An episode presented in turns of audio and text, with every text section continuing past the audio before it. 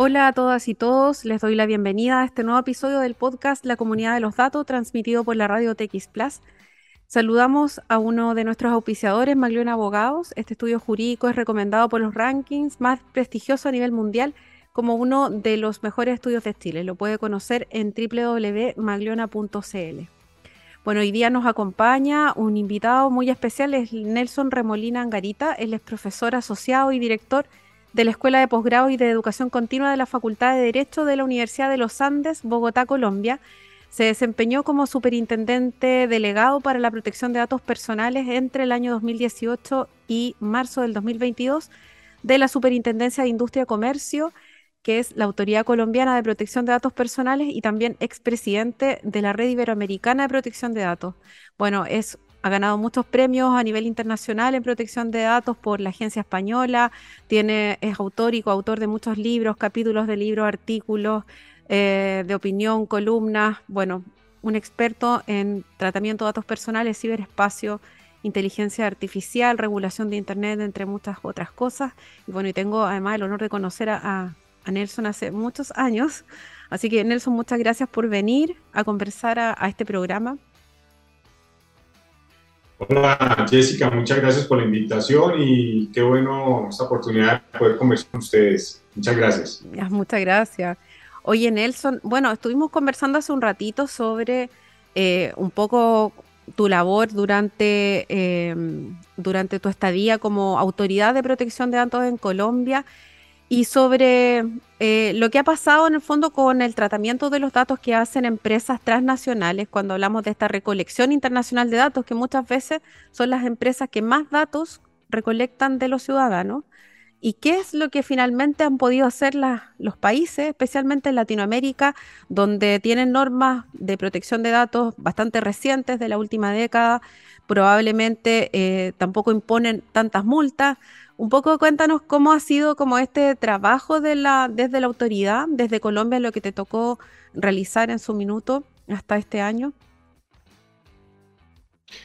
Gracias, sí, efectivamente, digamos, eh, hay que mirar la realidad de lo que sucede con el tratamiento de los datos en este contexto de Internet y el ciberespacio. Digamos, históricamente, una empresa para operar en un país usualmente va allá físicamente y abre un establecimiento de comercio y un poco buena parte de las normas están diseñadas bajo esa lógica o modelo. Lo que ha pasado después de Internet es que las empresas no tienen que desplazarse físicamente, sino a través de tecnologías, hacer presencia tecnológica en los países y, por ejemplo, en el caso de datos, recolectar mucha información de los ciudadanos. Entonces, la experiencia de la autoridad colombiana en 2018 hacia acá, lo que pudimos advertir fue que pues mucha de la labor que se hace es con las empresas que están domiciliadas en Colombia. Perfecto. Y con entidades públicas. Muy bien. Pero quienes más recolectan datos de ciudadanos en Colombia no son ni las empresas colombianas ni las entidades públicas de Colombia, sino empresas que están fuera del país y que a través de cookies u otros dispositivos recolectan datos, hacen tratamiento de datos de millones de ciudadanos. Por ejemplo, en 2019, cuando se inició una investigación, un proceso a Facebook con ocasión del caso de Cambridge Analytica, cuando se inició en Colombia, ya otras autoridades lo han hecho, pues por lo menos en ese caso 31 millones de colombianos eran usuarios de Facebook, o sea, esa empresa tenía esa información de 31 millones de colombianos, información que, como le digo, más que cualquier otra eh, entidad privada en Colombia, o Google, 39 millones de colombianos, o TikTok, 12 millones de colombianos. Entonces son casos de impacto masivo. ¿Por qué? Porque primero, se hace un reconocimiento de la realidad de lo que está pasando. ¿Quiénes son los que tienen más eh, datos de los ciudadanos de nuestro país? ¿Nuestras empresas? ¿Nuestras entidades públicas o empresas que están afuera? Y si las normas de datos lo que buscan es que se garantiza un debido tratamiento de datos, pues hay que, dentro del marco legal, pues eh, emitir órdenes o sanciones también a estas empresas porque lo que sí no puede pasar, Jessica, en mi opinión, es que Internet no puede ser un sinónimo de impunidad. O sea, el hecho de no estar en un país no quiere decir que entonces yo tecnológicamente entro a tu país, recolecto la información de tus ciudadanos y hago lo que quiera porque no me aplica tu ley ni tu autoridad es competente. Esas son cosas que hay que mirar y reflexionar eh, en cada país porque cada país esto va a depender del ámbito de aplicación de lo que diga la norma como tal y también de las facultades que tengan las autoridades de protección de datos. Entonces, de eso un poco se trata. Primero, reconocer quiénes son los que tienen más datos de los ciudadanos de un país. Eso me parece importante. Y dos, saber si con nuestra regulación y la autoridad que tenemos podemos hacer algo para garantizar el debido tratamiento de los datos de esos ciudadanos que son recolectados por empresas que no están domiciliadas en nuestro país. Eso es como el punto de partida, Jessica. Ah, excelente. Oye, y ahí, em, Nelson, las decisiones de impacto masivo que adoptó la, Autoridad Colombiana de Protección de Datos, sería interesante un poco entender esta, eh, esta institución de las órdenes, porque uno está acostumbrado a que cuando existe una infracción, em, el efecto, la consecuencia de una infracción a una norma, en este caso de datos personales, es una multa. Pero en, en, el caso de Colombia, eh, ustedes tienen estas órdenes cuyo objeto es, es otro, distinto a, la sanción misma. De acuerdo, Jessica. Mira, eh, la función principal de una autoridad de protección de datos es ante todo proteger los derechos de los titulares de los datos. Eh, y lo protege eh, con enfoques, por ejemplo, preventivos. Hacer todo, la mejor forma de proteger un derecho, tú la sabes, es evitar su vulneración. Entonces, la figura de las órdenes que busca o dar una instrucción para que se respete un derecho o dar una instrucción para evitar que se vulnere un derecho. Esa es lo que se busca con una orden. Una multa realmente ya lo que busca es pues, sancionar el incumplimiento de una norma que a su vez vulnera un derecho. Ahora, no son excluyentes los dos eh, mecanismos, pero sí las órdenes, digamos, son buscan más el objetivo primario que tiene una autoridad, más que poner multas, que igual hay que poner multas, desde luego cuando hay infracciones, es sobre todo proteger el derecho. Entonces las órdenes van enfocados a eso. Acá en Colombia, por lo menos en, 10 años, yo le puedo decir, en 10 años de la autoridad de datos, eh, se han emitido cerca de 1.083 multas por cerca de 16 millones de dólares, llamémoslo así. Pero casi 7.800 órdenes. ¿Y esas órdenes qué buscaban? Le daban una orden a una autoridad, perdón la redundancia, actualice la información, elimine la información, mejore las medidas de seguridad, eh, absténgase de evitar hacia futuro más publicidad a esta persona porque obtuvo los datos sin autorización, o modifique su política de datos porque es inconsistente con lo que ordena la regulación colombiana. Y algo quizás lo que más se hizo en los últimos años fue órdenes de seguridad, porque desde la Autoridad de Protección de Datos se pudo advertir a través de una información que tiene la autoridad con el Registro Nacional de Base de Datos. Hay unas preguntas sobre seguridad y, por ejemplo, Jessica, se pudo advertir que muchas autoridades, perdón, muchas entidades públicas o empresas en materia de seguridad manifestaron que no estaban haciendo básicamente nada. Bueno, si una autoridad advierte que no están haciendo nada, pues va a dar una orden de hagan algo en medidas de seguridad. No esperemos que haya un incidente y que afecte eso a muchos ciudadanos. Entonces, ahí rescato un poco los beneficios de utilizar oportunamente las órdenes como otra forma o herramienta que tiene una autoridad para lograr su cometido, su finalidad. Oye, y acá, por ejemplo, las órdenes se emiten por la autoridad eh, de oficio o también producto de alguna denuncia de un titular del dato o de un grupo de titulares. ¿Cómo ha sido eso en Colombia? Bueno, los casos de impacto masivo, los casos de impacto masivo, Ninguno hubo un ciudadano que se quejara, me explico. Nosotros en su momento dimos una orden a Facebook, ningún usuario de Facebook se quejó. A Google, por el tema de niños, ningún niño ni ningún padre de familia se quejó, TikTok tampoco. Fue de oficio, porque nos dimos cuenta en esos casos que ya estas organizaciones habían tenido eh, investigaciones en otros países, por ejemplo, y de hecho algunos habían ya sido sancionados. El caso de Facebook, el caso de Google, el caso de TikTok ha sido sancionado, por ejemplo, todos por la Federal Trade Commission de Estados Unidos. Entonces, en las órdenes de impacto masivo actuamos de oficio, es decir, como autoridad nos dimos cuenta que hay algunas irregularidades que estas empresas han cometido en otros países y que potencialmente eso mismo puede estar afectando a ciudadanos de nuestro país. Como tú sabes, lo que pasa en Internet en una parte del mundo puede estar afectando a ciudadanos de otras partes del mundo un incidente de seguridad que ocurra, eh, un ejemplo, no sé, en Londres, pues si tiene información, esa base de datos que fue objeto de ese incidente de ciudadanos de todas partes del mundo, pues está afectando a ciudadanos de muchas otras partes del mundo. Entonces, en los casos de impacto masivo, todas fueron de oficio. En las otras órdenes que se hicieron de impacto no masivo, sino uno a uno, usualmente es porque se inició una actuación administrativa con ocasión de la queja que puso un ciudadano, muchas de ellas, pero hay cerca de unas casi, yo diría unas 2.800 órdenes de seguridad que fueron de oficio. ¿Por qué? Porque la autoridad tenía un insumo para advertir una potencial irregularidad y entonces dar una instrucción para que, por ejemplo, eh, las empresas hagan algo en medidas, de seguridad para que si hay un incidente, pues eso no afecte a los ciudadanos. Entonces, depende del caso eh, como tal, pero los casos de impacto masivo, todas fueron iniciadas de oficio. Ya sobre la marcha, quizás Jessica le contaría, por ejemplo, en el caso de los de niños, eh, contra Google y TikTok, eh, hay asociaciones de padres de familia que se hicieron parte ya del proceso, un poco querían saber qué está pasando. ¿Podrías contarnos un poquito de qué se trató el caso de TikTok, por ejemplo? Ah, En el caso de TikTok hubo con ellos una multa en Estados Unidos, no recuerdo la sanción, por la Federal Trade Commission.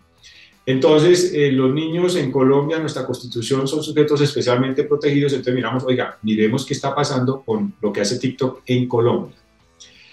Eh, lo que hicimos fue mirar si la política de tratamiento de datos de TikTok cumple los requerimientos de la política, lo que exige la política de tratamiento de datos en Colombia, básicamente. ¿No? Entonces, nosotros en Colombia, y lo digo porque no todos los países, quizás en unos sí sea igual, en otros no, eh, tenemos una norma que dice que debe contener una política de tratamiento de información. Entonces, lo que hicimos fue comparar lo que ordena la regulación colombiana y la política que tenía TikTok. Entonces, encontramos que había unas cosas que les faltaban. Por ejemplo, temas de la autorización de los menores de edad, por ejemplo. Mm. Temas de informar cosas sobre menores de edad, ¿no? Entonces, nuestra orden fue básicamente, mire, ustedes omiten estos temas que son importantes para protección de menores de edad, tienen que modificar su política e incluirlo. Fue eso, o sea, esto es una primer, yo diría que una primera fase, Jessica, quizás en el futuro vendrán otras, no sé, quizás ya unas investigaciones más profundas, pero muchas veces ya solo con revisar lo que podemos ver todo cualquier ciudadano, cuando tú estás en TikTok o cualquier persona, simplemente compara lo que dice la política de TikTok con lo que ordena la política o la regulación de tu país de lo que debe contener una eh, política de tratamiento de información. Entonces fue eso, contrastar eso simplemente eh, y se encontró unos vacíos. Eh, no recuerdo qué otros en este momento, pero sobre eso se sacó específicamente qué omitieron y un poco la orden fue incluya esto en su política para garantizar el tema de un debido tratamiento de los datos de los menores de edad. Nelson, ¿y, TikTok hizo esas modificaciones respecto de los ciudadanos y niños de Colombia?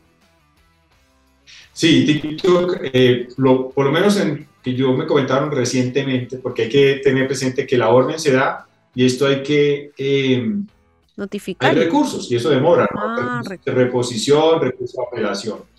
Entonces, en el caso de TikTok, creo que sí ellos acreditaron cumplimiento creo. Estoy seguro que Facebook sí lo hizo, Uber también lo hizo, porque muchas cosas toman tiempo, pero eh, estas empresas, pues obviamente dentro del debido proceso y todo, pues ejercen su derecho a defensa, que obviamente eso es normal, eh, pero una vez quedaron en firme, le puedo asegurar, de Facebook, Uber eh, y Google hubo acreditaron cumplimiento según lo que pidió la autoridad de datos. No recuerdo lo de Facebook, no quiere decir que lo de, lo de TikTok exactamente, creo que sí, pero no estoy seguro en este momento como tal. Pero, pero sí han cumplido. Eso es algo también muy importante, que en mi opinión habla bien de las empresas, porque ahí puede que haya discusiones jurídicas y todo, pero al final cumplieron, ¿no? Y además es un, yo diría que es un primer paso que me parece relevante e importante, porque muchas, muchas personas dicen, no, pero usted autoridad de un país desarrollado y todo, ¿qué puede hacer contra estas empresas? Aquí no es contra las empresas, sino uno qué puede hacer uno para proteger los derechos de los ciudadanos esas órdenes y las empresas un poco al final pues las acreditaron cumplimiento. Entonces ahí poco a poco se van haciendo cosas.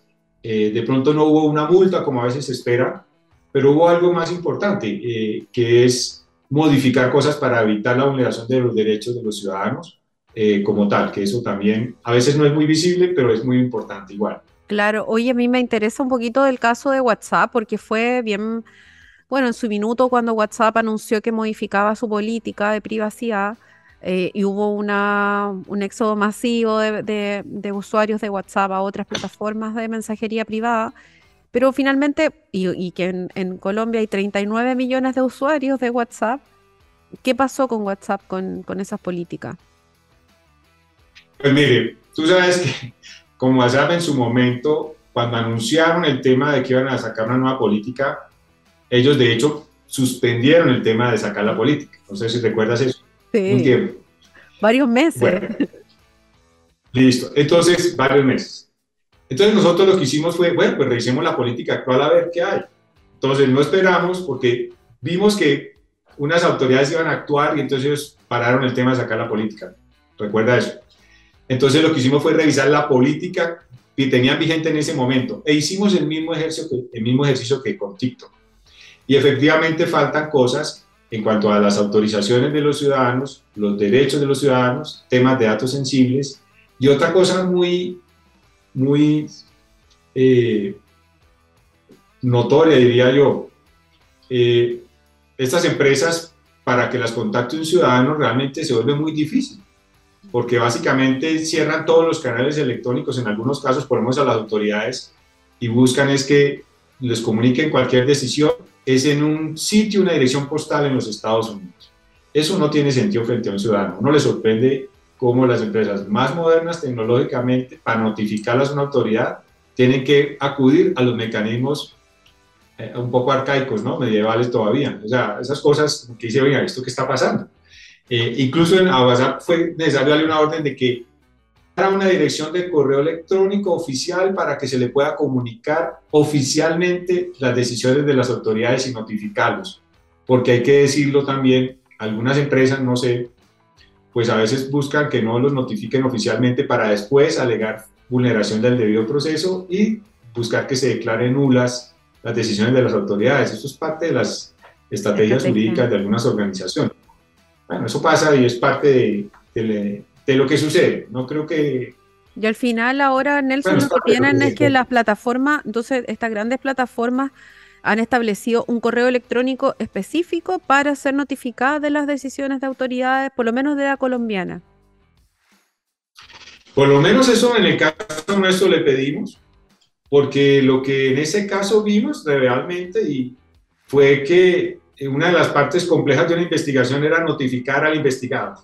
Así de sencillo, porque por la dirección de correo electrónico que colocan en las páginas dicen que eso no es para eso. Y entonces después sus abogados y abogadas que alegan violación del debido proceso porque no me notificaste debidamente. Fíjate, los grandes debates a veces de una autoridad de datos con alguien en temas de datos no es por la regulación sustantiva de datos, sino por la parte procesal, ¿no? Entonces, bueno, son pequeños detalles ahí pero, pero a lo que voy, eh, no hay que perder de vista también los aspectos procesales porque pues puede que se tomen unas grandes decisiones, pero que se caigan fácilmente por debido proceso, ¿no? Y hay algo también que hay que tener presente, Jessica, que tú lo sabes. el respeto a los derechos de ciudadanos por parte de una empresa que esté en cualquier parte del mundo depende ante todo de la voluntad corporativa que tenga esa organización. Si ellos quieren, lo hacen. A lo que voy. No es la primera vez que le dan órdenes de que hagan ajustes a las políticas. En Europa lo hicieron e hicieron cambios en, Europa. Si tú lees a veces la política de unas empresas, dice esto para europeos. Claro. Yo digo, y es que los ciudadanos latinoamericanos son ciudadanos cuyos derechos son de segunda categoría. Pues yo claramente digo no, ¿no? Si hacen ajustes allá, ¿por qué no hacerlo acá? Es que todos somos ciudadanos, los derechos humanos son universales y hay que protegerlos. No hay que crear esa estratificación de que los derechos de ciudadanos de una parte del mundo son de mejor nivel que los de otra parte del mundo. Eso me parece un error corporativo eh, grave y creo que, bueno, eh, igual es una decisión que se ha tomado, pero creo que poco a poco con lo que vayan haciendo las autoridades, eh, lo que sí uno puede corroborar es exigir el mismo trato y ante todo el debido tratamiento de los ciudadanos en cuanto al uso de su información por parte de cualquiera, ¿no? En este caso, pues, de empresas que no están acá. Pero el hecho de que, lo que te digo, ni Internet ni la extraterritorialidad pueden utilizarse como herramienta para la impunidad y sobre todo en vulneración de derechos humanos. Fíjate, Nelson, que esa ha sido como una reflexión eh, que hemos tenido varias conversaciones del programa con otras personas, bueno, que tú conoces también, eh, con Jonathan Mendoza, con Dolores Doso, sobre eh, esta diferencia de trato de las plataformas de Internet con los latinoamericanos versus los europeos, en virtud de esta norma. Entonces, cuando pensamos hacia dónde vamos como Latinoamérica, donde se están implementando una cantidad importante de tecnologías eh, que impactan en la privacidad de las personas, donde se prueban muchas cosas, eh, aplicaciones y nuevas funcionalidades de, empresas, de productos. Entonces, la, importancia que hoy día tiene em, como países, eh, incluso pensando desde este nivel adecuado de protección, que finalmente ha sido como una, el esfuerzo de, por ejemplo, en Chile, que es cuando se pensó, pero también lo sé desde Argentina, que logró la adecuación, también Uruguay. ¿En, qué quedó Colombia? Porque sabíamos que estaba también en un proceso para lograr la adecuación. ¿Cómo ha sido ese proceso? ¿Qué, qué, nos puedes contar tú de eso en tu rol como ex director, ex, autoridad de datos? Sí. Pues Jessica, cada país tiene su, su historia y sus particularidades y obviamente eh, yo le podría decir que Colombia, aunque no es un país perfecto, no lo hay, eh, sí ha hecho esfuerzos muy importantes en materia de datos. Puede que los textos de las normas no sean los mejores, pero creo que en la práctica sí ha funcionado eh, la efectiva protección. Ahora, no quiero decir que sea perfecto, pero sí se ha hecho. Porque pues eh, hay otros países que de pronto pueden tener las normas más modernas y fuertes, pero no se aplica. Bueno, Colombia, eh, personalmente, yo conozco un poco la importancia de que un país sea catalogado como nivel adecuado de protección de datos. Eso es algo que beneficia a todo un país, incluso no solo desde la perspectiva de derechos humanos, sino desde el punto de vista económico. La economía digital se mueve en datos, entonces usted, si está como jefe de Estado de un país, haga todo lo posible para que sus datos, su, su país, se tenga luz verde en cuanto al uso de datos no solo de los ciudadanos de su país, sino de todas partes del mundo. Bueno, con eso en mente y además con la convicción de que Colombia eh, ha hecho esfuerzos y creo que merece un nivel adecuado de protección, es lo que yo creo, con todos no, pero eh, nosotros iniciamos conversaciones con Bueno, iniciamos conversaciones con eh, la Comisión Europea en una etapa preliminar, todavía no oficial. Yo recuerdo desde 2019, antes de, de Albania, la reunión de Albania que hubo de GPA, eh, allá, pues iniciamos las conversaciones, hemos tenido alrededor de seis o siete conversaciones, aún siguen las conversaciones con la Comisión Europea, es un proceso riguroso, eh, muy serio, y pues bueno, no, no tan expedito como uno quisiera, pero bueno, es parte del proceso y también hace parte de la autonomía de quien concede el nivel adecuado. Pero paralelamente también iniciamos una labor con las autoridades del Reino Unido. El Reino Unido también eh, tiene la figura de nivel adecuado, porque fíjate que nivel adecuado no lo tienen todos los países, ¿ok?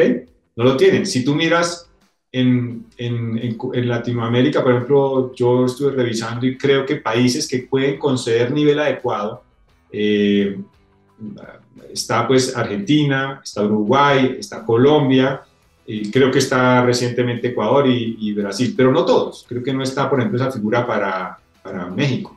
O sea, ¿no? que la autoridad mexicana diga tal país tiene nivel adecuado. Bueno, entonces nosotros un poco lo que buscamos en ese entonces, qué países concedían o tienen habilitado el tema de nivel adecuado para buscarlo e iniciar un proceso eh, constructivo y autocrítico, desde luego, porque siempre va a haber más cosas por hacer, pero se empezó el proceso, aún no se ha tomado la decisión, pero creo que es algo que vale la pena intentarlo y seguir trabajando porque detrás de eso también hay un tema de ser autocríticos y que haya un mayor eh, trabajo no solo las autoridades, porque las autoridades no son los reguladores, no son los que ponen toda la autoridad, cumple solo una partecita dentro de ese diseño institucional para garantizar la efectiva protección de un derecho en la práctica.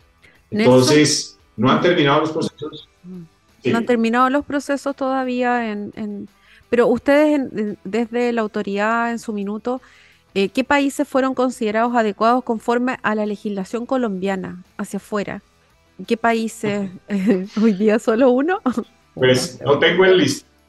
No, no, no, no tengo el, listado. El listado es, es, bueno, yo te podría decir que Colombia es el país que más ha dicho que otros países tienen nivel adecuado de datos, con toda seguridad. Casi 50 países. casi 50. Y uno que ha sido muy cuestionado en el contexto internacional es que Colombia es el único país que ha dicho por primera vez que Estados Unidos tiene nivel adecuado de protección de datos. Eso no lo han dicho otros países. ¿No? Bueno, ya está. Si uno mira, como le comentaba previamente, eh, Estados Unidos puede que no tenga el mismo enfoque que de pronto exigen en otras partes del mundo, pero, pero ha, mostrado que funciona en la práctica. Eh, si uno mira la labor que ha hecho la Federal Trade Commission en investigaciones y sanciones, es algo que quizás no ha hecho otra autoridad de protección de datos en el mundo. ¿Ves? Entonces, puede que uno en el papel tenga comentarios de un modelo, porque estos son modelos de protección de datos, pero hay que también hacer un análisis un día muy serio de, bueno, ¿y qué ha funcionado en la práctica? Porque al final los ciudadanos, más que buscar textos de normas muy modernos, muy sólidos, sobre todo buscas que eso se aplique en la práctica, ¿no? Como tal. Entonces, el listado, esto está, hay una circular 5 2017 y otras dos, pero están desde luego los países europeos, en, Latinoamérica, que recuerde está pues Chile, Chile no, perdóname, Uruguay, está Argentina, Chile no está aún, Chile no está aún. No, nosotros eh, todavía nos falta la ley. Bueno, no está. Eh, y están los países, eh, básicamente la mayoría de los países europeos y quienes la Comisión Europea ha dicho que tiene nivel adecuado. Adecuado. Entonces, si uno mira todo eso, dan como 50. El último país, si no recuerdo mal, fue Japón, si no recuerdo mal. El último país que Colombia dijo que tiene nivel adecuado, si no recuerdo mal. Pero eso lo podemos verificar, pero hay tres circulares en las cuales. Ah, ya lo vamos a mirar igual. Oye, en Pero son casi 50 países. Eh. Y de, de, de, mira, nos quedan unos minutitos, poquitos, em, de, de, tu paso por la, por la Autoridad de Datos de Colombia. ¿Cuáles fueron eh, para ti tus principales éxitos y, y qué cosas crees que te faltó hacer? O, te, o quisiste hacer y no pudiste. No sé, lo que me puedas contestar. Oh, yo, mira, lo primero que corroboré primero de mi paso por ahí es que yo, yo he sido estudiante del tema desde el año 94, he sido profesor, he sido asesor y no había sido autoridad. Y lo que pude corroborar es algo que uno pues más o menos intuye por lo que leí todo, es la importancia que tienen las autoridades de protección de datos cada vez más. O sea, ¿por qué, Jessica? cada vez más los ciudadanos acuden a la Autoridad de Protección de Datos. O sea, este tema se va a volver tan común como la denuncia de consumidor, ténganlo claro, ¿no? Por eso las autoridades de datos que se van a crear tienen que pensarlas en largo plazo como una institución que va a ser muy grande, porque cada vez más los ciudadanos por temas de datos ven afectados su vida o sus negocios y por eso cada vez seguramente van a acudir a las autoridades. Bueno, eso es un tema importantísimo. Una autoridad de protección de datos no hay que mirarlo algo como menor, ahí ponerlo porque, ajá, no, es algo que va a ser muy, muy relevante. En Colombia, por lo menos hasta este año, ya más de 2.200, 2.300 quejas mensuales. Anualmente ha crecido casi un 40% de año a año el volumen de quejas. Bueno, entonces eso ve la dinámica que esto no es pura teoría, sino en la práctica el ciudadano demanda más temas de protección de datos. Cosas para destacar quizá, no solo que yo tuve, pero eso es tema de equipo, un equipo de muchas personas. Uno, la creación de alternativas de solución de controversias en materia de protección de datos. Mira, esto es básicamente algo que se creó en el año 2019. De 2019 a marzo de este año ya habían casi 10.000 quejas que ciudadanos acudieron a esa alternativa de solución de controversias que se llama SIC Facilita, es voluntario, y de esas 10.000 quejas, el 80% se solucionaron por común acuerdo en menos de 20 días. Entonces, para mí creo que eso fue lo mejor de la gestión en esos años, y recalco, no de Nelson Remolina como persona, sino de todo el equipo, eh, porque se logró algo que es importante, y es la protección efectiva de los derechos. O sea, en 20 días solucionar el 80% de los casos, casi 8.000 casos, esto es porque se llega de común acuerdo, es algo bueno. Y yo de, acá aprovecho este escenario para recomendarle a las futuras regulaciones, pongan dentro de las funciones de las autoridades de datos, crear alternativas de solución de controversias que sean vinculantes, porque por ahí, por lo menos en la experiencia colombiana, se logró eso. Me parece positivo.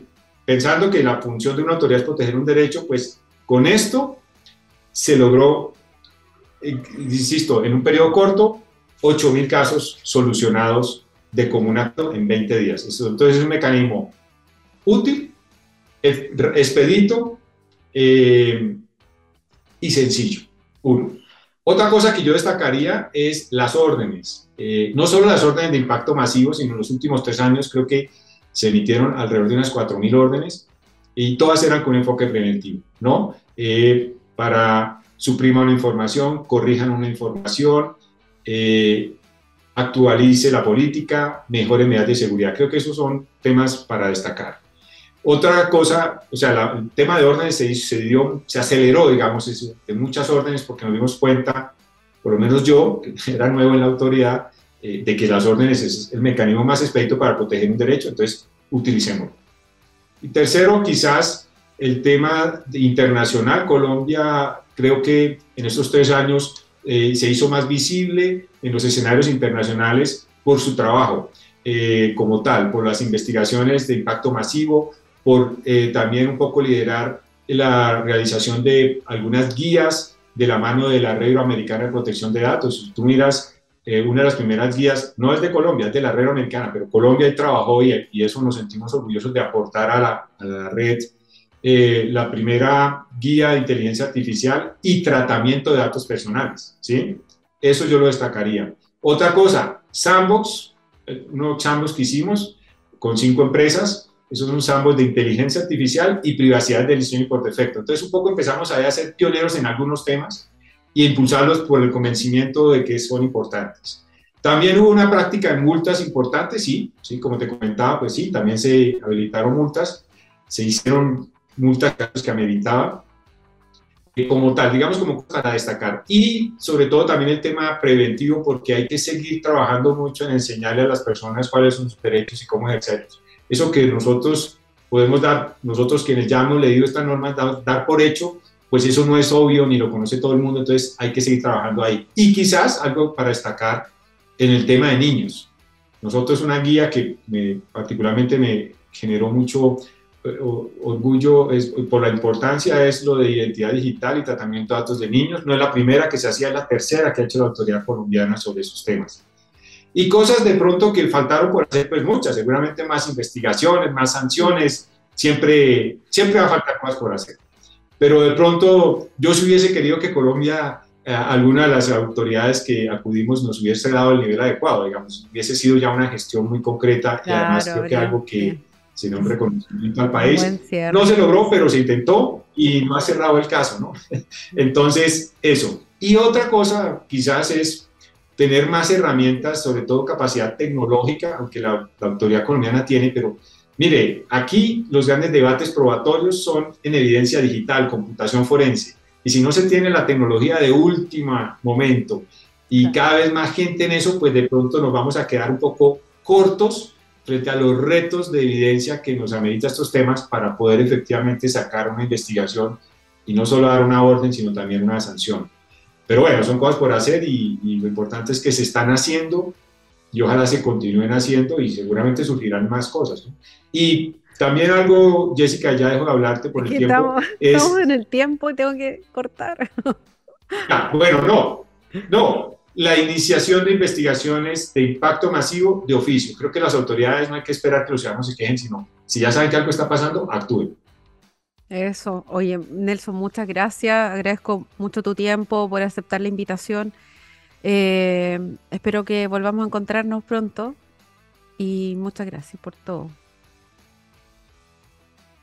Bueno, Jessica, felicitaciones por tu programa y muchos éxitos en todo y mucha salud para todos. Muchas gracias.